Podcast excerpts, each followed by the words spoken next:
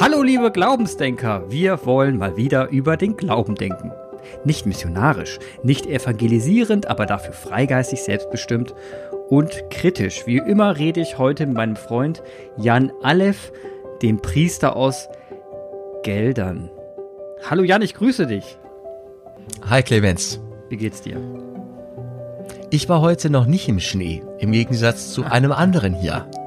Ich war Schlittenfahren, heute herrlich im Schnee. Es ist ja unfassbar. So eine Wetterlage hast du, glaube ich, alle 15 Jahre mal. Und jetzt haben wir 2020, also Klimaerwärmungszeit, Juche. Und dann kriegst du nochmal so eine Wetterlage. Unfassbar. Also das muss man echt zu schätzen wissen. Ich, deswegen sind wir in den Wald gerodelt, einen steilen Berg immer bis ganz nach unten gerodelt und wieder raufgeklatt, gekraxelt. Ich bin fertig. Tja, am Niederrhein, da gibt's weder Berge noch Schnee. Wo bleibt da die Gerechtigkeit? Das, ja, toll. Genau. Wo bleibt da die Gerechtigkeit? Jan hat es schon gesagt. Heute geht es um das Thema Gerechtigkeit. Und darüber wollen wir nämlich reden. Und damit will ich auch gleich mal mit der Tür ins Haus fallen. Jan, kennst du die Bergpredigt? Ja. Ach so, ist ja gut. Da bin ich ja beruhigt. Äh, ich kenne sie auch so ein bisschen. Ne? Ähm, Bergpredigt. Jesus steht auf dem Berg und erzählt eine witzige Geschichte über Menschen, die äh, ihren Lohn beziehen. Und das Unfaire bei der ganzen Geschichte ist, die Ersten, die morgens kommen, ne, kriegen das gleiche Geld wie die Letzten, die erst nachmittags kommen und nur ein paar Stündchen gearbeitet haben. Auf dem Weinberg. So, das ist jetzt mal ganz knapp zusammengefasst. Aber letzten Endes ähm, geht es auch da dem Kern der Gerechtigkeit. Denn Gerechtigkeit hat nicht unbedingt etwas mit dem subjektiven Empfinden zu tun. Nicht mit mir selbst. Wenn ich etwas für ungerecht halte, heißt es nicht, dass es un unbedingt ungerecht sein muss. Und da ist, da wird's tricky. Aber Jan, die Bergpredigt. Wie, ähm, jetzt mal, wie, wie hast du, als du das erste Mal mit diesem, mit dieser Bergpredigt in Berührung kamst, wie, wie hast du darauf reagiert? Mhm. Du spielst jetzt an auf ein äh, Gleichnis, auf eine Parabel aus der Bergpredigt. Ne? Genau. Äh, Die ganze Bergpredigt, das ist ja ein bisschen größer. Also Jesus auf dem Berg erzählt eine Menge, die Seligpreisung zum Beispiel. Äh, Du, äh, du zielst auf die, äh, auf die Parabel ab von dem Lohn im, der Arbeiter im Weinberg. Genau. Ja, ähm, Inshallah, Gott ist groß. Jetzt. Gottes Gerechtigkeit, Gottes Gerechtigkeit ist nicht meine Gerechtigkeit. Aber wie, aber jetzt noch mal, wir müssen das trotzdem noch mal aufdröseln. Also du musst dir mal vorstellen, ne? Da ist ein Mann, der hat einen Weinberg.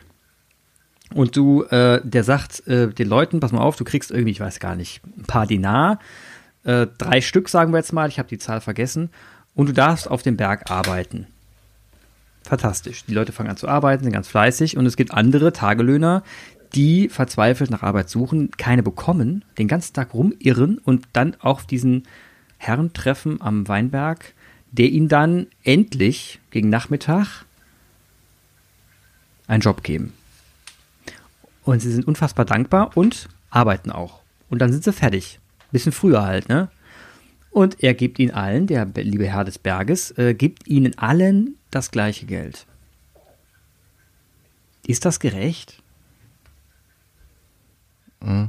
Es ist ein, ein Dinar. Ein Einer. Dinar, danke, ein Dinar. Ja, einer.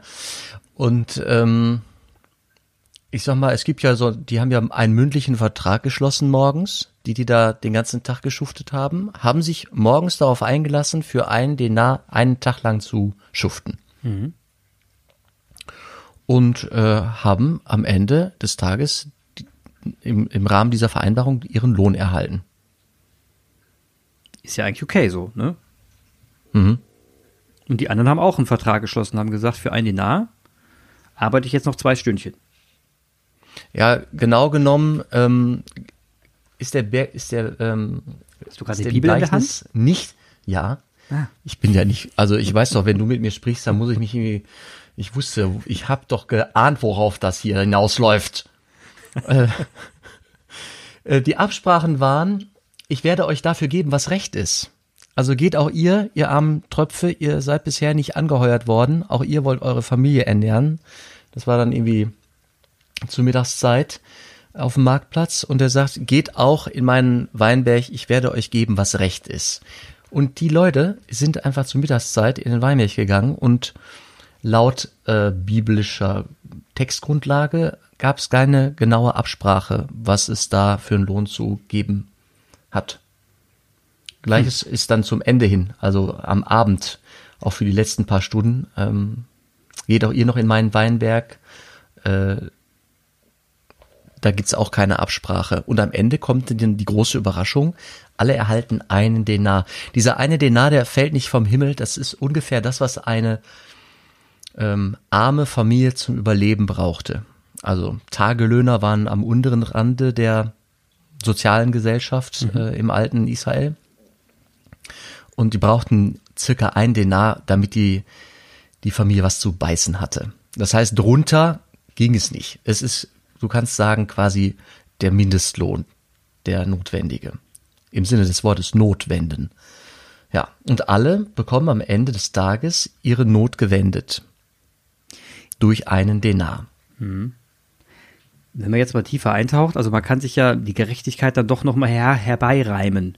Wenn ich da tiefer eintauche und überlege, dass vielleicht die Personen, die morgens verzweifelt nach Arbeit suchen, aber keine bekommen, eigentlich schon ziemlich am Schwitzen sind. Also denen geht's hier nicht gut. Ne, die wissen ja genau, verdammt, wenn ich jetzt keinen Job heute kriege, habe ich heute Abend kein, kein Geld. Ich kann kein Brot kaufen, kein gar nichts und meine Familie muss heute Abend hungern.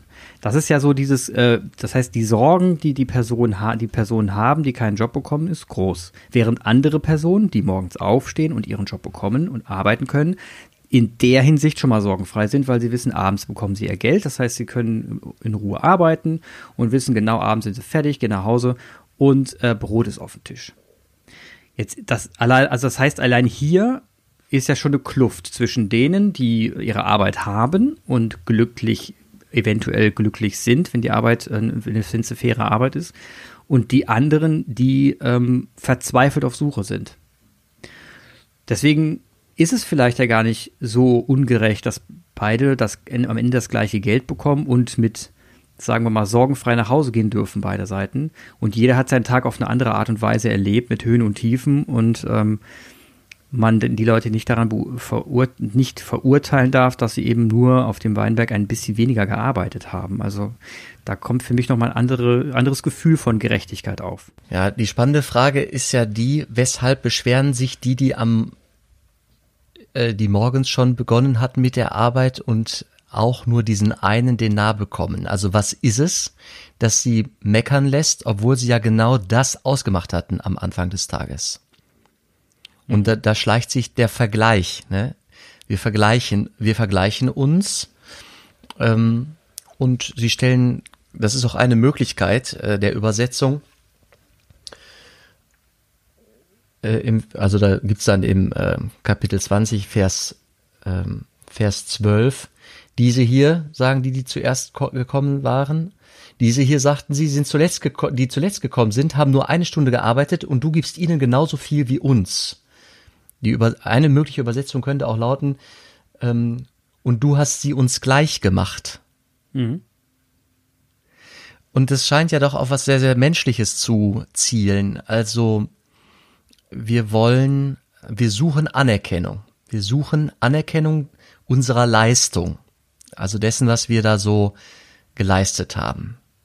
Und diese göttliche Gerechtigkeit, die Jesus hier beschreibt in dieser Parabel, die unterscheidet sich davon. Ähm, es geht hier, es geht hier nicht um die Anerkennung von Leistung, sondern um die Anerkennung der Lebenswürde eines jeden. Mhm. Und darin ist Gott gerecht. Gott ist insofern gerecht, dass er sagt, jeder Mensch hat eine Lebenswürde und die gilt es anzuerkennen.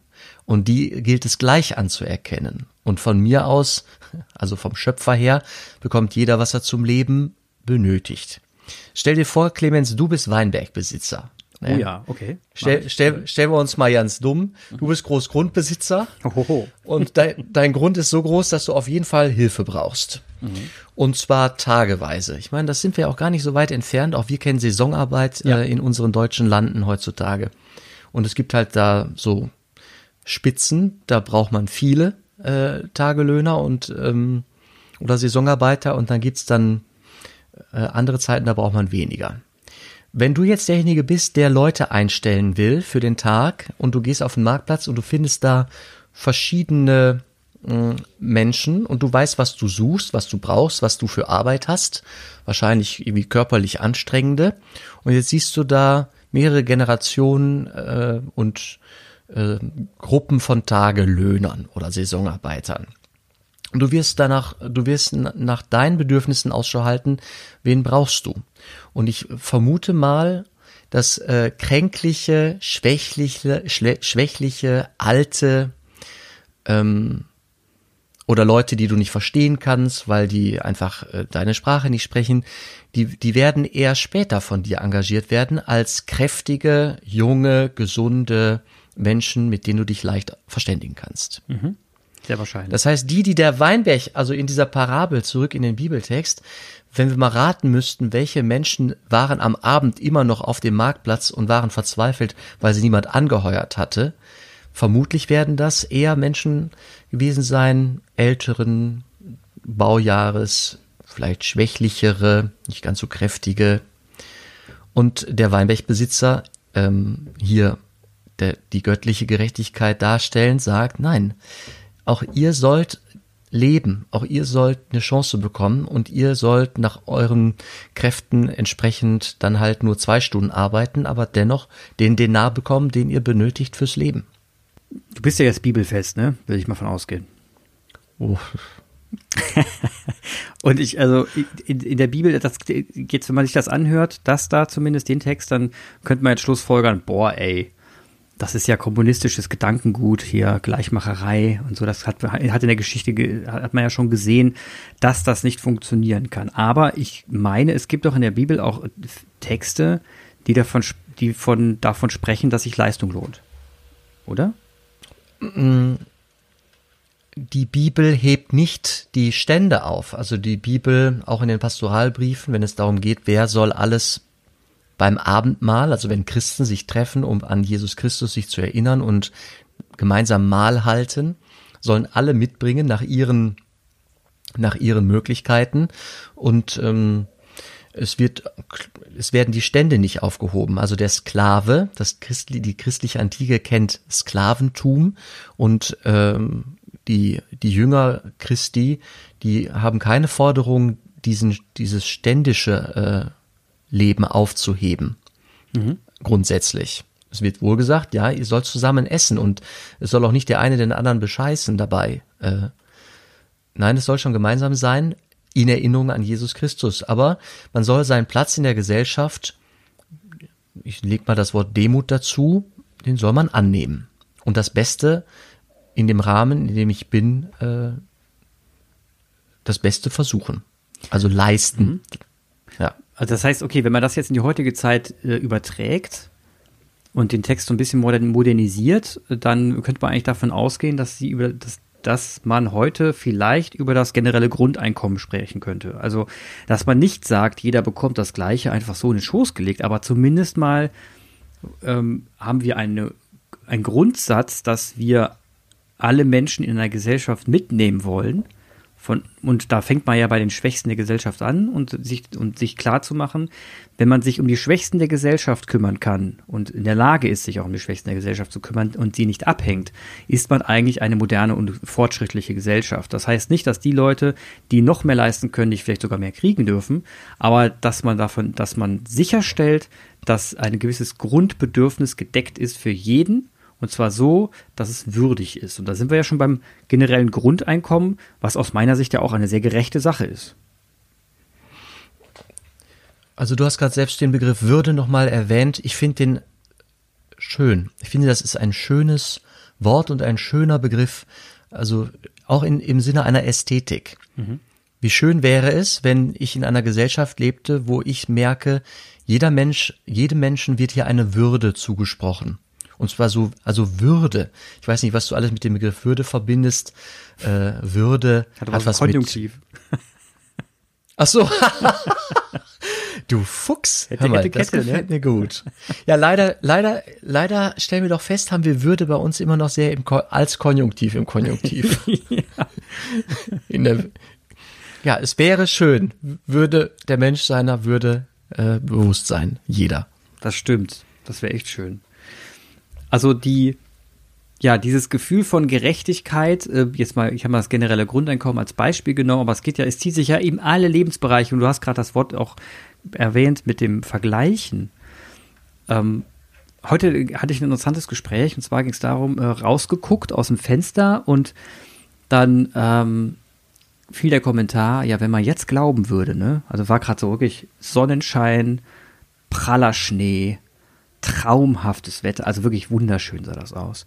Und wenn man jetzt glauben würde, könnte man ja davon ausgehen, dass man sagen würde, hey, der liebe Gott, ne, der hat uns jetzt dieses Wetter geschickt, damit die Leute, die sich so nach dem Schnee sehen, endlich bedient werden und nicht wie die Bekloppten auf die Berge rasen müssen, wo sich wieder alle treffen und Corona verbreiten. Das hat er jetzt geschafft. Ne? Das könnte man jetzt davon, da könnte man jetzt, ne, wenn man glauben würde, könnte man ja sowas, sowas sagen. Und dann habe ich entgegnet, ja, und natürlich kann man das positiv auch so auslegen. Wenn ich jetzt Salz in die, in die Suppe schütten würde, würde ich sagen, dann wäre der liebe Gott aber ein Deutscher. Ne? Weil er ja nur einer ganz bestimmten Zielgruppe jetzt gerade bei einer bestimmten Sachen verhilft. Ich meine, es fällt jetzt kein Schnee in der Sahara und äh, in Südafrika, ich weiß auch nicht, ob da jetzt gerade irgendwie herrlichstes Wetter ist und den Leuten fantastisch geht. Das heißt, ähm, hier auch kam wieder für mich gleich das Gefühl auf, man könnte jetzt sagen, boah, das Wetter hat uns der liebe Gott beschert, und das ist alles fantastisch, aber irgendwie ist das nicht gerecht, sondern ist das, also ich finde nee, das irgendwie dann so ein bisschen schräg. Ich, ja, das ist nicht nur nicht gerecht, das ist sogar gefährlich. Ich, ich muss da schnell einen, einen, Warn, einen Warnhinweis hinstellen. Wenn ich göttliches Wirken in der Welt mir so vorstelle, dann könnte ich mit derselben, ähm, mit derselben mit demselben Denken die Pandemie als Gottes Strafe herleiten. Mhm. Und nichts liegt mir ferner. Also das ist so ein bisschen Magic, ne? wie, wie so ein so ein äh, eine Vorstellung von Gottes Handeln. Also Gott schickt uns jetzt den Schnee ins Flachland, damit wir uns nicht auf den äh, engen Bergrücken äh, drubbeln und anstecken. Nee, das äh, kann ich das kann ich mir nicht vorstellen. Das kann ich nicht verkündigen. Mm -mm. Da, schwierig. Und auch da, da, da, also gibt ja auch andere Beispiele, dass jemand sagt, boah, ähm, ich, ich, äh, keine Ahnung, ich habe einen Unf Autounfall gehabt und äh, bin dem Tod gerade so noch ähm, von der, wie nennt man das, von der Schippe gesprungen? Nee, doch. Und das muss damit zu tun haben, dass Gott mich liebt. Hieße ja im Umkehrschluss, dass jeder, der, der, der eben draufgeht beim Verkehrsunfall, Gott gehasst hat. Also auch damit habe ich Probleme, dass Leute ähm, quasi ihre, ihr Glück, ihr Lebensglück damit rechtfertigen, dass Gott ihnen wohlgesonnen ist. Das mhm. kriege ich. Das gab's, das, da, also das, das gab es äh, tatsächlich ähm, eine, eine ganze Weile in der Welt, dass zum Beispiel, ähm, wenn ein Kind ähm, mit einer Behinderung, mit einer Beeinträchtigung geboren wurde, dass nach der Schuld der Eltern, nach der Sünde der Mutter womöglich gefragt worden ist. Mhm. Also so einen uh. engen Tun-Ergehenszusammenhang. Ich mache was und dann ergeht es mir entsprechend, dann kommt äh, Gottes Strafe auf dem Fuß. So Kleine Sünden bestraft der liebe Gott sofort, große nach neun Monaten, mäßig. aber das, aber das ist doch genau das, was dann, das war dann, das ist, das ist eine Erklärung für Gerechtigkeit. Ne? Da ist ja wieder alles ausgebügelt. Die muss ja eine Sünde gemacht haben, also ist das äh, hier wieder ausgeglichen und jetzt wurde sie bestraft und damit ähm, ist die Welt wieder gerecht. Und ich meine mal, also das ist so mein, mein persönliches Empfinden, auch wenn ich so mit Leuten spreche, verschiedener Art, dass man das immer noch tief im Hinterkopf hat. Dieses Gefühl von, ja, dem muss, dem, dem so viel schief läuft, der muss ja irgendwie, also ist ja irgendwie, also das muss ja auch irgendwie seine Schuld sein. Und manchmal ist es einfach nicht seine Schuld. Und da, da, und da kommt das Gefühl auch auf, ja, die Gerechtigkeit ist eben nicht so, dass man, dass man das so macht wie, keine Ahnung, man schmeißt hier irgendwie ein bisschen was in die Waagschale und die ändert sich da. Das ist halt so simpel ist die Welt eben nicht. Ist schon ein bisschen komplexer, das mit der Gerechtigkeit. Es gibt ja auch unfassbar viele verschiedene Gerechtigkeitsbegriffe und die werden ja zunehmend größer. Also, äh, also die, die, die Spannbreite ne? bezüglich Gendergerechtigkeit, ja. Generationengerechtigkeit, Bildungsgerechtigkeit, äh, insgesamt soziale Gerechtigkeit. Und es gibt ganze ganze Wissenschaften drumherum. Also christliche Sozialethik, da nimmt die Idee von was ist gerecht ähm, wirklich großen Raum ein, zu, aus guten Gründen oder in der Philosophie ethische Überlegungen. Äh, da kann man über Gerechtigkeit unfassbar dicke Wälzer äh, lesen. Aus guten Gründen. Und wir in unserer Gesellschaft, es gibt so die, so eine justiziable Gerechtigkeit in, durch Gesetz, also durch unsere durch Zivilrechtsprechung, Strafrechtsprechung. Äh, ähm, das sind die Regeln, also so eine Art äh, legale Gerechtigkeit, die irgendwie gedeckt ist durch die Jurisdiktion. Und dann gibt's aber auch so eine moralische Gerechtigkeit, mhm. wenn mein Handeln mit meiner Motivation übereinkommt und gut ist. Also um es kurz zu sagen, auch der ungerechte Mensch kann mal gerechte Dinge tun, weil er unter Druck gesetzt wurde, weil er äh, sonst eine, eine, eine Strafe, weil ihn sonst eine Strafe ereilen würde. Zum Beispiel die so Lohngerechtigkeit ne, mhm. bei uns. Du erinnerst dich, dass jetzt gerade zum ersten ersten die Arbeiter im, in der Fleischindustrie, ja. die, die brauchen jetzt Werksverträge, weil da festgestellt wurde, es gibt eine große Ungerechtigkeit und Ausbeutung. Mhm. Wir haben hier einen Pfarrer in, im Bistum Münster, Pfarrer Kossen, der hat sich da wirklich einen Namen gemacht, war auch in den bundesweiten Medien, weil der seit Jahren das an den Pranger gestellt hat. Hat auch einen Stellenwechsel zur Folge gehabt, weil der krass unter Druck gesetzt wurde. Im Oldenburger Münsterland sitzen große Fleischproduzenten und da war er vorher Pfarrer in einer Gemeinde und er ist, also er hat zwischendurch die Pfarre, Pfarre gewechselt, weil der Druck einfach immens gewesen ist. Rückblickend jetzt wurde er auf ein Schild gehoben und auch das Bistum hat ihn entdeckt und hat gesagt, toll, Pfarrer Kosten, toll, vorher war das nicht ganz so toll, weil er natürlich auch an Steuerzahler äh, irgendwie, an große Steuerzahler äh, Kritik geübt hat. Also, das ist ein unfassbar weites Feld Gerechtigkeit. Was ist denn, also, was ist denn für, was ist denn für dich die Gerechtigkeit? Wann, wann würdest du sagen, das ist jetzt gerecht? Kannst du es an einem Beispiel festmachen? Für mich hat Gerechtigkeit was mit Bewusstsein zu tun. Und ich glaube, je älter ich werde, ich hoffe, desto gerechter kann ich auch werden. Vielleicht korreliert das so mit Altersweisheit. Gerechtigkeit, ich versuche, wenn ich in die Stadt gehe, versuche ich ein bisschen Kleingeld in der Tasche zu haben, ein Euro hier, zwei Euro da, weil ich weiß, in der Stadt werden mir Menschen begegnen, die betteln. Mhm. Und es müssen ungerechte Umstände sein, die dazu führen, dass Menschen sich so ja wirklich auch körperlich niedrig stellen. Die setzen sich auf den Boden, knien sich hin. Ähm, also oft ist das ja wirklich körperlich eine Erniedrigung. Und das kann nicht gerecht sein, wenn ich von der Würde ausgehe, was ich wirklich gerne mache. Und die zu ignorieren und wegzugucken, das mache ich auch immer noch oft genug, dann fühle ich mich nicht gut und denke, ja, gerade ich als, als Priester, als Verkünder von Gottes Gerechtigkeit sollte immer besser werden darin, das äh, lebbar zu machen, sichtbarer werden zu lassen. Die Gemeinden, unsere Kirchen sind mit Caritas und Diakonie da wirklich weit vorne. Leider kriegen wir das gar nicht so dargestellt, dass Caritas und Diakonie zutiefst kirchliche Einrichtungen sind und einem kirchlichen biblischen Geist entspringen. Ja, also Gerechtigkeit, ich kann die Welt auch nur so nehmen, wie sie ist, weil ich glaube, dass es dass Gottes Gerechtigkeit allen eine Würde zuspricht und dass Gottes Gerechtigkeit das letzte Wort hat. Dass es also über das ähm, irdische Leben hinaus etwas gibt, in, in, in dem es eine große Gerechtigkeit für alle gibt. Ich hatte ja schon mal über Mystik gesprochen. Mhm. Und ich meine, dass ich erwähnt hatte, auch Johann Baptist Metz, ein, ein Mann, der äh, gesagt hat, wenn wer, wer, wer heute noch Christ ist, der muss Mystiker sein, also eine innere Gottesbeziehung spüren und die jedem Menschen zusprechen. Und dieses in jedem Menschen zusprechen, darin liegt ein fast Zwang, an der Ungerechtigkeit der Welt zu leiden. Und Johann Baptist Metz hat den Begriff der Kompassion, also des Mitleidens, äh, geprägt in der politischen Theologie. Er hat gesagt, die Theologie muss auch eine politische Dimension haben. Wenn sie die nicht hat, dann wird sie der Sache Gottes nicht gerecht. Wenn jeder Mensch geschaffen ist nach Gottes Abbild, dann muss ich leiden daran, dass äh, die Ungerechtigkeit so tiefgreifend ist.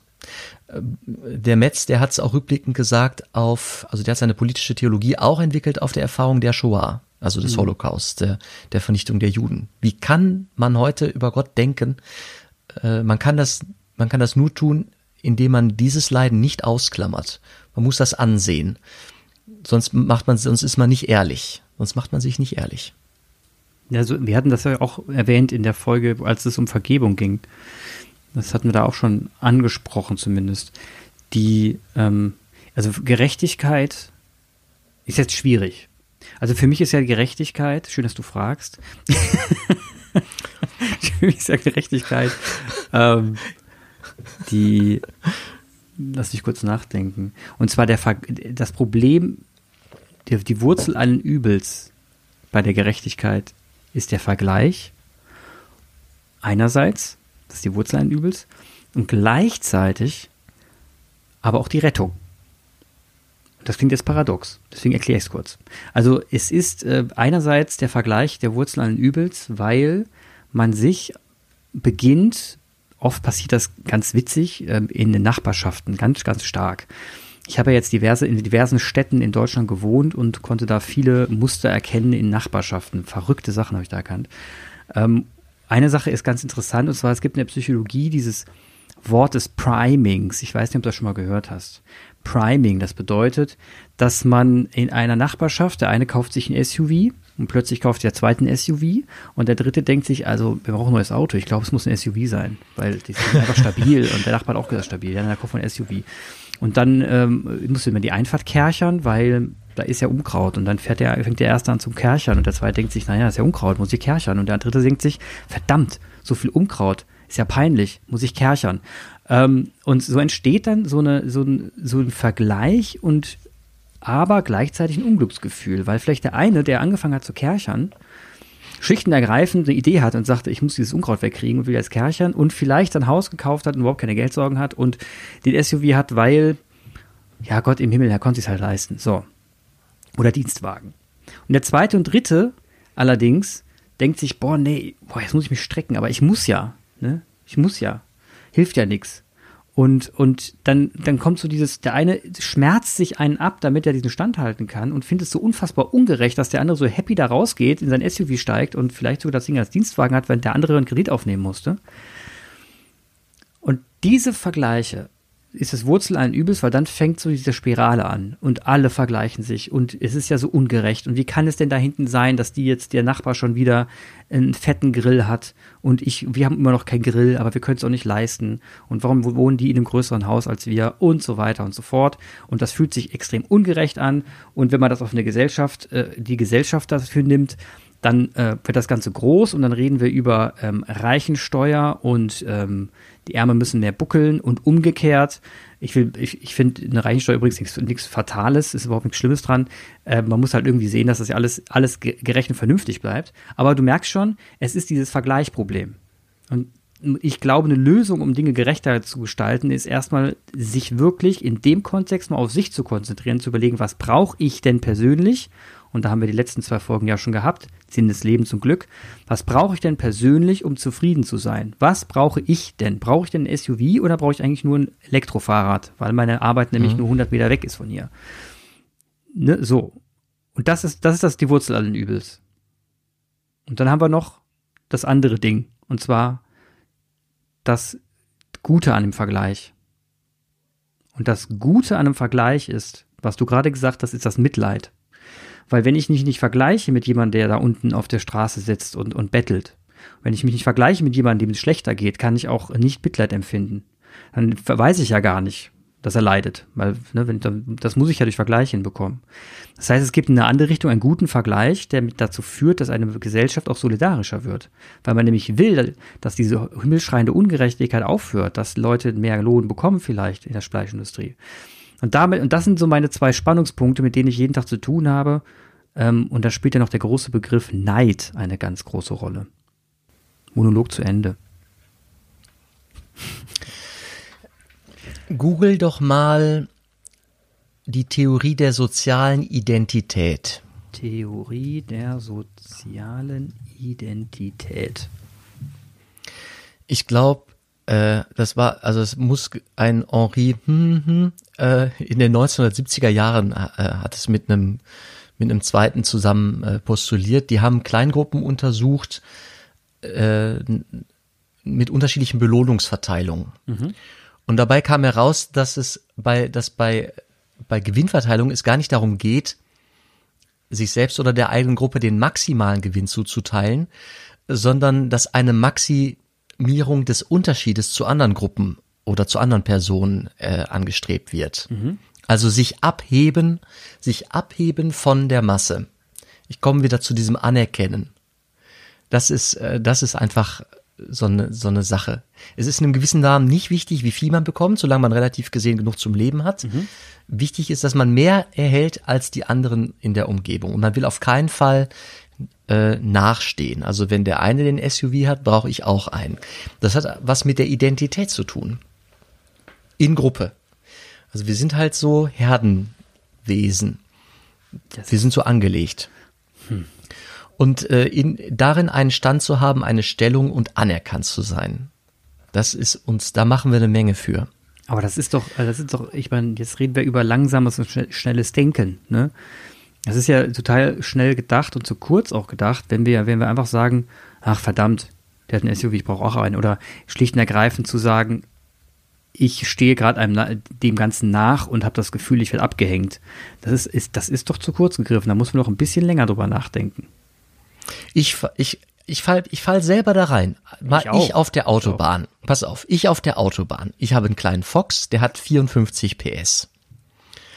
Und der trägt mich relativ ähm, zufriedenstellend von A nach B. Mhm. Wirklich. Ich kann damit, europaweit bin ich damit unterwegs gewesen, das funktioniert. Und ich weiß auch ungefähr, wie viel Zeit ich brauche. Ich kann das also einplanen. Aber ich werde verrückt, wenn ich hinter, also hinter so LKW sitze, hänge und nicht überholen kann, weil da äh, auf der Überholspur äh, einer nach dem anderen mit 150 PS vorbei braust, bis ich ausgeschert habe und beschleunigt habe. Es ist, ähm, es setzt mich unter Stress. Es setzt mich unter Stress. Das ist psychisch. Es ist schlimm. Es ist schlimm. Also wenn du mich fragst, dann dein nächstes Auto, das, was mir da wichtig ist, es soll ein paar mehr PS haben, dass ich vernünftig Überholvorgänge gestalten kann. Und es ist eigentlich Blödsinn, denn ich weiß, ich hänge manchmal hinter den LKW, ich kann mir die Zeit einplanen und ich, ich bin mobil. Also die, ähm, die, die Aufgabe eines Autos erfüllt mein Fox hervorragend. Aber ich bin unzufrieden. Und dieses latente Gefühl von Unzufriedenheit, weil gefühlt 50 Prozent der Leute einfach schneller unterwegs sind als ich, nervt mich, kämmt mich gegen den Strich und ähm, ich muss mich aktiv immer wieder reflektieren und sagen, Aleph, atme durch, mach dir den, mach dir einen Podcast an oder irgendwas anderes, entspann dich, du kommst schon an. Ja, zum Beispiel Glaubensdenker einfach mal hören, nochmal, ne? Das entspannt doch ungemein.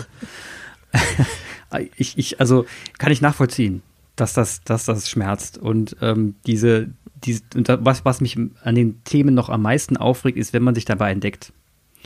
Bei solchen mhm. trivialen Themen, wo man dann sagt, oh Mann, das kann doch echt nicht wahr sein. Jetzt, jetzt bin ich doch tatsächlich in, die, in diese Falle getappt und, und finde es irgendwie ungerecht, beziehungsweise bin neidisch, dass ich in einem bestimmten Kontext was nicht habe. Und dann denkt man noch, noch, noch mal dreimal drüber nach und fragt sich ernsthaft, ja, und was mache ich denn dann? Also wie fühlt es sich denn dann an in meinem täglichen Leben, wenn ich drei Minuten später, zum Beispiel wie bei dir, vor Ort bin?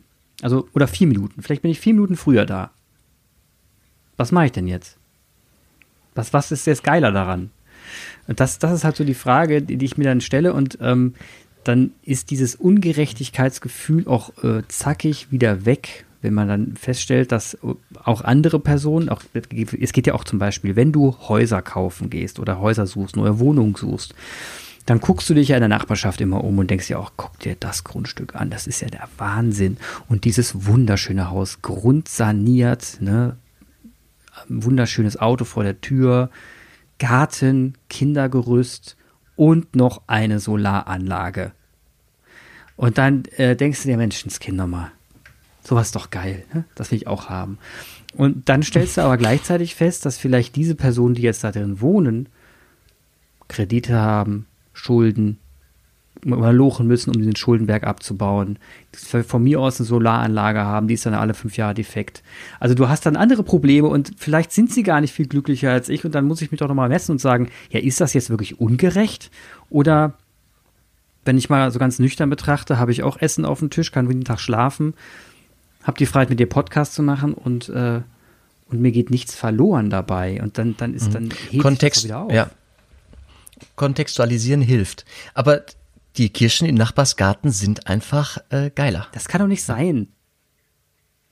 Mir, ja, und es kann erst recht nicht sein, wenn wir es jetzt global denken und feststellen, äh, wie viele Leute haben weder Kirschen noch Garten. Ja. Überleg mal, ich habe, ich bin eine Einzelperson, ich habe ein Auto. Ich habe ein Auto. Mhm. Wie viele Menschen, die auch Distanzen überbrücken müssen, und zwar um, um zu überleben, äh, haben kein Fortbewegungsmittel. Vielleicht noch nicht mal ein Fahrrad. Da gibt's Landstriche in der Welt, da sieht das genauso aus. Aber es gibt Menschen, die haben so wenig und sind echt glücklich im Leben und fühlen sich überhaupt nicht ungerecht behandelt. Aber das hat auch vielleicht damit das zu tun, dass sie, dass sie sich frei dafür entschieden haben zu sagen, ich will das hier auch gar nicht. Ist das nicht so ein Punkt, wo du, wenn du diese freie Entscheidung triffst, ich will das ja gar nicht, dass man diese Ungerechtigkeit abstreift? Ich will das nicht oder ich brauche das nicht. Kannst du mir das nochmal kurz ah. erklären? Ja, es gibt natürlich Grundbedürfnisse, die brauche ich. Da, ich glaube, da musst du drüber hinaus. Deswegen sagte ich ja auch sowas wie generelles Grundeinkommen halte ich für unfassbar gerecht. Ähm, auch wenn es Personen gibt, die dann oben, obendrauf noch was verdienen, aber es ist trotzdem gerecht, weil, weil wir eine Grund, ein Grundbedürfnis befriedigen. Also ich rede von mir, ich will nicht. Also ich habe die Freiheit zu sagen, ich, bra ich brauche es nicht und will es nicht. Mhm. Ich glaube, dann, ich glaube, dann kann man so diesen Ungerechtigkeitsgedanken doch so ein bisschen sich entsagen, oder? Das zu empfinden oder ungerecht zu handeln? Empfinden. Also das, das Gefühl des, ist es um mich herum so ungerecht. Da muss, muss man sich doch mal genau schauen, was man eigentlich jetzt so hat, überhaupt hat. Und ob man dann sagt, ähm, brauche ich denn überhaupt mehr und will ich überhaupt mehr? Oder reicht mir das denn, was ich gerade habe? Bin ich mit dem Leben, wie ich mich dafür entschieden habe, so zufrieden? Weil, wenn ich zurückblicke, ich hätte mich immer wieder so entschieden, was ich tue. Jetzt mit dem ungerecht handeln, das weiß ich jetzt nicht. Ich glaube, ich werde mein Leben lang um mich herum Ungerechtigkeiten entdecken. Und zwar äh, Verteilungsungerechtigkeiten, hm, Genderungerechtigkeit in meiner Kirche, in der mhm. katholischen Kirche. Frauen, Frauen dürfen kein Weiheamt haben. So, das ist eine zwischen den Geschlechtern eine, wie soll ich das anders kennzeichnen, als eine Ungerechtigkeit. Ja. Jetzt Kirchenrecht würde sagen, ja, das ist aber gefasst und das Kirchenrecht sieht es genauso vor, aber ich bin ja in mehreren äh, Rechtsräumen unterwegs, einmal im kirchlichen Rechtsraum und im gesellschaftlichen Rechtsraum. Und ähm, für mein Empfinden gibt es da eine, eine Schrecklage, eine Ungerechtigkeit, die ich nicht werde auflösen können. Ich werde da also irgendwie drin leben. Ne? Aber ich werde das empfinden. Ich bin da empfindsam für. Und ich werde da nicht täglich, aber regelmäßig äh, auch, auch drauf gestoßen, in der Regel halt von Betroffenen, von Frauen also. Aber hier machst du, bist du mit, hier hast du Mitleid. Also hier vergleichst du in dem positiven Sinne, dass du sagst, ich bin Mann, ich, ich kann dir tun lassen, was ich will. Und als Frau ist man schon wieder eingeschränkt und das empfindest du als eine Ungerechtigkeit, aber nicht, weil du ungerecht behandelt fühlst, sondern weil du andere siehst, wie sie ungerecht behandelt fühlen, behandelt werden. Mhm. Das finde ich, das, das finde ich wichtig. Also ich finde es wichtig, für sich zu sehen, für sich in seinem Kontext zu sehen, so wie ich mich gerade, so, so wie ich bin und so wie ich mich verhalte in einer Gesellschaft, mal ganz ehrlich nüchtern betrachtet, ich bin nicht ungerecht behandelt, sondern ich habe jede Freiheit. Das fällt dir zum Beispiel als weißer Mann von hetero in Deutschland unglaublich leicht zu sagen. Ne, wenn du jetzt aus einer mittelständigen Familie kommst, so wie ich, ich glaube, dann fällt es unfassbar leicht, genau das zu sagen. Und zu sagen, pass mal auf, eigentlich wird mir, werden mir keine Steine im Weg gelegt, ich habe keinen Stress ähm, eigentlich bin ich gerecht behandelt. also ich fühle mich, ich fühle mich nicht äh, ungerecht behandelt, so rumgesagt. Und, und so leicht scheint es, ja, so leicht scheint es nicht, so leicht scheint es nicht zu sein. Also ich, ich kann das nachvollziehen und ich kann, kann dem auch nachgehen und kann, kann ich auch an, an deine Seite stellen. Aber ähm, ich, ich will ein bisschen, dass wir vorsichtig sind. Mhm. Die Frage nach dem, nach verschiedenen Wählerpotenzialen. Auch in Deutschland wird in diesem Jahr gewählt. Äh, wenn wir über den großen Teich nach Amerika gucken und uns fragen, wer hat nochmal Trump gewählt und wer ist gerade gewaltbereit? Mhm. Das sind weiße Amerikaner, also ja, Privilegierte von, von, also in einem der, in dem reichsten Land der Welt, die, die gerade eine Menge aufs Spiel setzen, weil sie offensichtlich irgendwo sich ungerecht behandelt fühlen. Hm? Ja, du hast recht. Ja. Und dann, wenn ich das kontextualisiere, also auch das ist vielschichtiger als, äh, als einfach zu sagen, eigentlich müsste jeder Weiße Weiße. Allein die Kategorisierung ja, ist, verrückt, ist schon. Ist verrückt? Ja, total. Ich finde es auch verrückt. Äh, ja, müsste in unserem Land zufrieden und glücklich sein. Ja. Über Glück haben wir schon gesprochen. Ne? Also Glück, viel Biografie und ich hab, ich bin sicher, es hat viel mit fühle ich mich anerkannt, fühle ich mich geliebt zu tun. Die Würde. Ich wirklich, ich bin sicher, dass und jemand, der glaubt, dass er Gottes Kind ist, hat eine Quelle. Der Glaube schützt. Ich glaube, der Glaube, der schützt auch. Wenn ich glaube, dass ich geschöpft bin eines Allmächtigen, dass ich gewollt bin, dass ich von dort aus ein, eine Zusage habe, eine Lebenszusage, dann hilft es mir, wenn ich hinfalle, stolper, wenn mir Ungerechtigkeiten, ähm, irdische Ungerechtigkeiten passieren, dann hilft es mir aufzustehen, die Krone zu richten und äh, weiterzugehen. Oder anders gesagt, dann hilft es mich, hilft es mir, mich zu versöhnen. Ja, ja, das, das, das kann ich nachvollziehen. Also ich, ich bin da immer noch ein bisschen bei mir selbst. Ne? Also ich versuche, ich, ich, mir hilft es, äh, mich zu versöhnen, indem ich mir immer wieder klar mache, ähm, wie gut es mir geht. Das ist so mein, mein, das ist so eigentlich mein, wenn ich ehrlich bin, mein Mechanismus. Also so das, das, das Wissen, dass ich mich nicht beschweren kann. Und ähm, dass ich deswegen auch drumherum jeden das gönne, was er hat. Und wenn er, wenn er ähm, 20 Millionen auf dem Konto hat, dann soll er, soll er sich freuen und sich damit bejubeln. Und wenn er, wenn er, wenn er irgendwo lebt und fünf Häuser hat, auch gut. Also es ist, äh, da, da empfinde ich nichts und da habe ich auch nicht das Gefühl von, von Ungerechtigkeit, sondern denke ich mir einfach, da hat jeder sein Leben anders gewählt. Nichtsdestotrotz, deswegen dachte ich eben schon, also ich, ich glaube, deswegen habe ich mit dem Begriff Gerechtigkeit auch so ein Problem, weil das aus meiner Sicht, meiner Brille heraus ähm, sich für mich so simpel anfühlt. Und ich gleichzeitig, und das ist eben das, dieses, dieser Vergleich mit bezüglich, bezüglich Mitleid, dass ich Leute sehe, denen es so schlecht geht, ähm, dass ich das eigentlich mir gegenüber als ungerecht empfinde in die andere Richtung. Also ich finde es ungerecht, dass es vielen Leuten einfach äh, schlechter geht und die nicht alle Privilegien haben, die vielleicht auch schon mit, mit Handicaps auf die Welt kamen oder äh, schlecht, in schlechten Umgebungen groß geworden sind oder was auch immer. Und da, da tue ich mir schwer. Da weiß ich eben nicht, wie ich diesen Gerechtigkeitsbegriff so anwenden kann, dass ich handeln kann, dass ich quasi sagen kann, okay, ähm, lass uns doch versuchen, es weniger ungerecht zu sein. Und, das, und ich, den einzigen Mechanismus, den ich sehe, ist, wie du auch schon tust, vor die Straße zu gehen und ähm, sich entsprechend zu verhalten. Aber auch da, was ist da schon wieder gerecht und ungerecht? Wenn hier jemand auf den Knien vor dir sitzt, du weißt, es ist in dem Falle eine, es gibt ja auch diese äh, Bettlerbanden wiederum, wo die Leute, wo die, die betteln, äh, eben das Leute das Geld einstreichen und hinten dran jemand sitzt, der das Geld kassiert. Und da, was ist denn da schon wieder gerecht? Da kann, dann würde ich ja den Teufel tun, dem das Geld in die Hand drücken. Aber andererseits verdient er ja auch mit daran. Schwierig. Ja, ich bin wieder bei der Würde. Also derjenige, der da konkret vor mir sitzt, der, ähm, der verdient es, dass ich ihn ansehe, wahrnehme, ihm grüße, ihm ein Kopfnicken wenigstens ähm, zubillige. Er ist Teil meiner Welt, meiner Wirklichkeit und der ist jetzt da und ich habe mir das nicht ausgesucht, aber ich gehe mal ganz schwer davon aus, er hat sich das auch nicht ausgesucht und hätte er ähm, einen vergleichbaren Zugang gehabt zu auch vielleicht in seinem eigenen Land, vielleicht sind es mhm. ja auch Menschen sogar mit Migrationshintergrund, hätte er den gleichen Zugang gehabt zu Bildung, zu Chancen, zu wie ich, zu Ressourcen wie ich, dann würde der da nicht knien und vielleicht für eine Bande betteln. Hast du recht. Also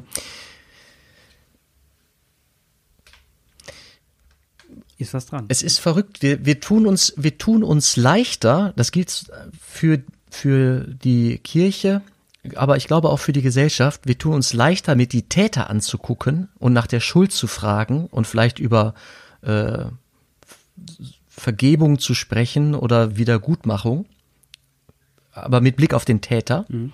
als dass wir das Opfer anschauen und aushalten, dass da jemand gerade verletzt ist und benachteiligt und elend. Also das mhm. anzuschauen und wahrzunehmen und zu würdigen. Also das Leiden auch zu würdigen, weil es ist ja da. Ja. Das fällt uns, und ich kann mich da nicht ausnehmen, das fällt uns unfassbar schwer und ist leider so gar nicht biblisch, weil Jesus, also wir sind bei der Bergpredigt gewesen, die Seligpreisungen, die sind schon, das ist schon auch irgendwie politisches Programm. Ne? Selig die Trauernden, selig die, Ein die äh, Armen, selig die, die Einfachen. Und was ihr denen getan habt, das habt ihr mir getan. Also der Messias, der messianische Blick, der Erlöserblick liegt auf den Armen, auf den Leidenden, auf den, ja, die Schmerzen haben. Erstmal da, dann bei den Tätern. Dann geht's auch um Vergebung, natürlich, und um Schuld und was kann ich tun. Aber erstmal guckt Jesus die Armen an. Sie, ja, und so, so bin ich eigentlich auch groß geworden, das verstehe ich auch. Und das finde ich auch richtig so. Und was, und, und, und diesmal jetzt mal ganz konkret zu sagen, mich kotzt es eigentlich an, dass wir, weiß, dass wir in einer reichen Gesellschaft wie in Deutschland im oberen Drittel die Menschen eigentlich nur dabei sind, sich zu vergleichen und sich ständig darüber aufzuregen, was der andere gerade hat und welchen Vordergarten und was auch immer und äh, die Autos so weit polieren, bis man sich, bis man sich äh, fünfmal darin spiegeln kann. Das, ich finde es, ähm, ich finde es pervers und es nimmt in bestimmten ähm, gesellschaftlichen, in bestimmten gesellschaftlichen äh, Milieus hat das mittlerweile Aus, Ausprägungen, die ich wirklich pervers und eklig finde. Und äh, ich habe halt, wie gesagt, auch in Gegenden dann zu meiner Zeit gewohnt, wenn man so rumkommt, wo, wo sowas eben dann schon irgendwie passiert ist und du, du, und du das nur beobachtest und in dem Moment dich wirklich fragst, wo sind wir hier eigentlich gelandet? Ja, was ist denn das hier für eine Welt geworden, wenn wir uns wenn wir nichts mehr haben, außer uns darüber zu unterhalten, dass ein Kind, und das ist jetzt nicht gelogen, in einem pinken Mercedes Kleinformat elektrobetrieben auf dem Spielplatz rumfährt und der Vater nur noch sagt, er kauft es euch doch selber, kostet nur 300 Euro. Ne, wenn die anderen Kinder da hinrennen zu diesem Auto, weil sie es total witzig finden, mit drei Jahren, und das der Spruch ist, dann, dann stellt man wirklich fest, da irgendwas läuft da schräg. Und dann, und dann, mhm. dann, und dann rede ich davon, dass wir eigentlich in diesen Sphären überhaupt nicht von Ungerechtigkeit reden können, sondern einfach nur von sozialer Verkorksung. Und ähm, wir noch echt nochmal uns besinnen sollten, demütig sein sollten, überlegen sollten, mein Gott, Leute, wir reden hier nicht, wir reden hier über einen Plastik-Mercedes für 300 Euro für einen Dreijährigen. Ähm, was, was ist denn hier passiert? Mhm. Es gibt so, das ist Dekadenz, ne? Furchtbar. Dekadente Gesellschaften, die sind auch, die sind auch immer irgendwie kaputt gegangen. Es gibt, ähm, also Gerechtigkeit gehört zu Grundtugenden, kann man sagen. Also in, in der Ethik, man kann so Tugenden, äh, man kann über Tugenden nachdenken. Es gibt so vier Grundtugenden. Das ist äh, Tapferkeit, Klugheit, Gerechtigkeit und Mäßigung. Mhm. Mäßigung. Das ist das, was wir gerade worüber wir gerade sprechen. Ne? Ja. Also ein Maß halten, gutes Maß halten. Ich habe, wir haben schon mal eine Folge zum Thema Keuschheit gebracht. Richtig. Könnte ich jetzt gut an, könnte ich gut anschließen. Ja, stimmt, passt sehr gut. Also ich merke schon, Gerechtigkeit ist komplexer als ich dachte, das Thema. Es geht halt nicht nur um du hast, ich hab, sondern das spielt, das hat echt viele Facetten. Meine Güte. Jan, wir müssen uns noch mal über Gerechtigkeit unterhalten in einer anderen Folge, weil die Zeit uns jetzt davon schwindet. Und ich habe noch ein paar Themen auf dem Köcher für die nächsten Folgen. Du auch. Und zwar, ich würde gern über Sünde sprechen noch, was sich auch gut hier anschließen lässt. Und du hast noch ein Thema gehabt? Ja, ich kann mir vorstellen, dass wir mal über Berufung sprechen. Berufung ähm, Ich kam vom Sinn des Lebens daher, aber über Berufung kann ich immer sprechen. Wir können uns doch erst die Sünde vornehmen. Witzig, du hast gerade so Themen, so die die reichen schon irgendwie in Richtung Fastenzeit. Komm, kaum sind wir aus dem Weihnachtsfestkreis, kommst du schon mit dem nächsten. Das kommt so aus dem Bauch raus. Vielleicht bin ich gerade in einer, irgendeiner Art von Fastenzeit oder begebe mich gleich bald dahin. Ich weiß noch nicht, wie sie sich ausdrücken wird. Ich habe noch nie hm. eine gemacht. Oh, hör mal. Können wir hier noch begleitetes Fasten Hab ich mich jetzt äh, geoutet? Anpacken. Ups. hm. Mensch, Jan, ich, ich danke dir für dieses Gespräch. Also wie gesagt, ich, ich, ähm, ich merke, wir müssen über das Thema, über diverse Folgen weitersprechen, immer wieder mal an, anklingen lassen, weil ich äh, merke auch, dass mich, mich dieses Thema fordert, ich auf keine klare Lösung komme und mir dieses Gespräch hier schon jetzt wieder neue Impulse gegeben hat und ich auch in meinem Denken wiederum ähm, Änderung wahrnehme. Ja, vielleicht, also mit Gerechtigkeit kommt man nie an ein Ende, weil, weil die Welt so ist, wie sie ist und eben noch nicht das Paradies. Äh, wir gehen da hoffentlich drauf zu irgendwie. Ähm, wenn wir das nächste Mal drüber sprechen, vielleicht müssen wir es für uns eingrenzen, dass wir uns äh, einen Aspekt ähm, rausnehmen und ein bisschen näher betrachten. Ja, oder, oder ich würde mich freuen, wenn die Zuhörer uns und Zuhörerinnen uns vielleicht was Ideen schicken, wenn wir das zum Thema Gerechtigkeit ja. reden, ob sie vielleicht einen Kontext haben, ein Thema haben, über das man konkret sich abarbeiten kann. Aber ich wollte es trotzdem mal so global ansprechen, weil ich finde, man muss sich erstmal in ein Thema so richtig reinpfeffern lassen und dann guckt man sich halt um. Ja, dann gucken wir mal. Ja, wäre gut. Wenn da jemand mit einer Idee kommt, sehr gern. Super. Jan, ich danke für das Gespräch und bis zum nächsten Mal. Clemens, halt die Ohren steif. Du auch. Mach's gut. Ciao. Genieß den, genieß den Schnee. Tschüss.